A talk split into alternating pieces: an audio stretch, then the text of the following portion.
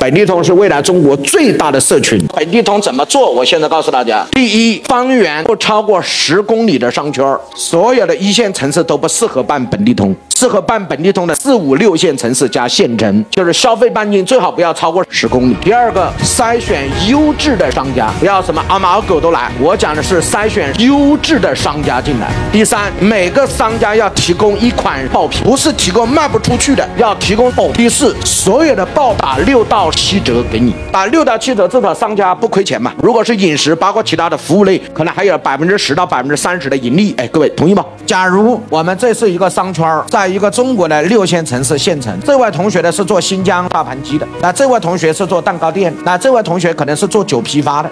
啊，这个同学可能是开电影院的。我要每一个商家都拿一款爆品，举例，他的爆品是新疆大盘鸡。那这一款产品拿出来之后的成本呢，可能只有三十八、四十八、五十八，但市场卖价的卖一百六十八、一百八十八，对吧？我要求你一百二十八给我，他给还是不给？那很简单，他市场价一百七十八、一百八十八，他一百二十八给我，他也能赚一点钱，但没有赚以前那么多，同意吗？但是他为什么给我？很重要的一点是因为我能帮他做引流，我在当地能办三万张、四万张这样的卡。为什么么能办卡的？非常简单，给我九十九块，你可以换三万九千九的福利。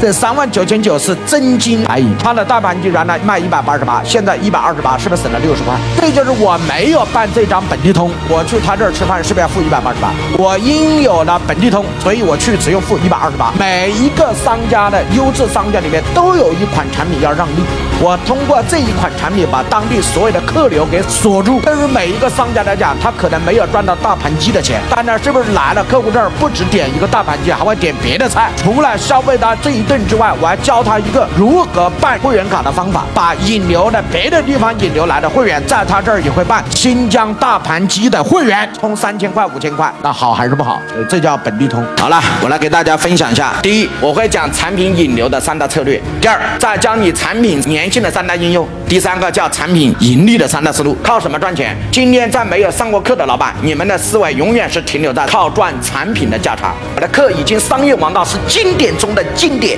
精髓中的精髓。这个课的满意度是极高的，没有人能摧毁这个课程的品质。我认为这个课程卖十万块钱都是值的。你从今天慢慢往下听。